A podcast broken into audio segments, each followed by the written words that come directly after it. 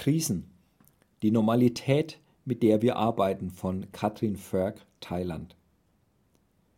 Für die Mitarbeitenden des Member Care Zentrums The Well sind Krisen der Alltag.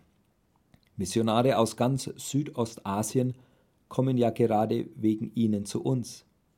Angst und Schlafstörungen, Depressionen und Erschöpfung. Das fängt man sich im Ausland leichter ein als in der vertrauten Heimat. Seit letzten Februar kommt zum üblichen Verschleiß nun noch die Pandemie mit ihren vielen harten Maßnahmen dazu. Die ganze Welt verändert sich und die Arbeit im Member Care Zentrum auch.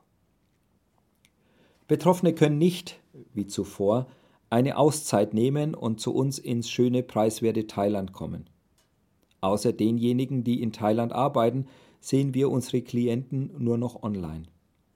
Etliche, etliche stecken schon seit Februar 2020 in einem harten Lockdown, wie zum Beispiel in Manila oder Jakarta. Keine Schule für die Kinder, kaum Begegnung mit anderen Christen, totale Einsamkeit oder ständiges Aufeinanderhocken, chronischer Stress. Wir erarbeiten Tagespläne, um das Gefühl von Kontrolle inmitten der Unsicherheit zu erhalten. Wir bieten Raum und Sicherheit, den eigenen Gefühlen immer wieder auf die Spur zu kommen und leiten an, wie bewusst die vielen versteckten Verluste verarbeitet werden können, die an den Kräften zehren. Manchmal müssen wir die Stimme von außen sein, die sagt, du musst hier raus. Aber oft dürfen wir auch sehen, wie eine stabile Beratungsbeziehung auf begrenzte Zeit die fehlende Säule ist, die das Durchhalten ermöglicht. Kreative Antwort aus Wirtschaftsnot. Jetzt sind wir Krisenhelfer, selbst auch mitten in der Krise. Um uns herum sehen wir vor allem die wirtschaftliche Not und die Angst vor dem Virus, die wir nicht kontrollieren können. Auch vor Corona trug man hier eine Maske und hielt sich ein wenig abseits, sobald man erkältet war.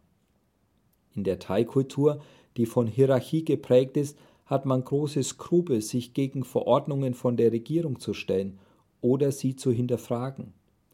Das Gesundheitssystem wäre einer Ausbreitung des Virus auch nicht gewachsen. Wenn wegen 50 Infizierten in der Stadt die Schulen wieder schließen, gibt es kein Aufbegehren. Auch dann nicht, wenn die wenigsten Schülerinnen und Schüler Zugang zu einem Computer für den Online-Unterricht haben. Die Schere zwischen Reich und Arm wird größer. Es gibt aber auch sehr vorbildliche Aktionen, wie zum Beispiel das Konlakrüng Shopping-Modell, jeder die Hälfte, mit dem kleinere privat betriebene Läden und Ärmere unterstützt werden. Geringverdiener oder Arbeitslose, die in den ausgewiesenen Geschäften einkaufen, dürfen sich die Hälfte des Betrags vom Staat bezahlen lassen. Eine große Hilfe.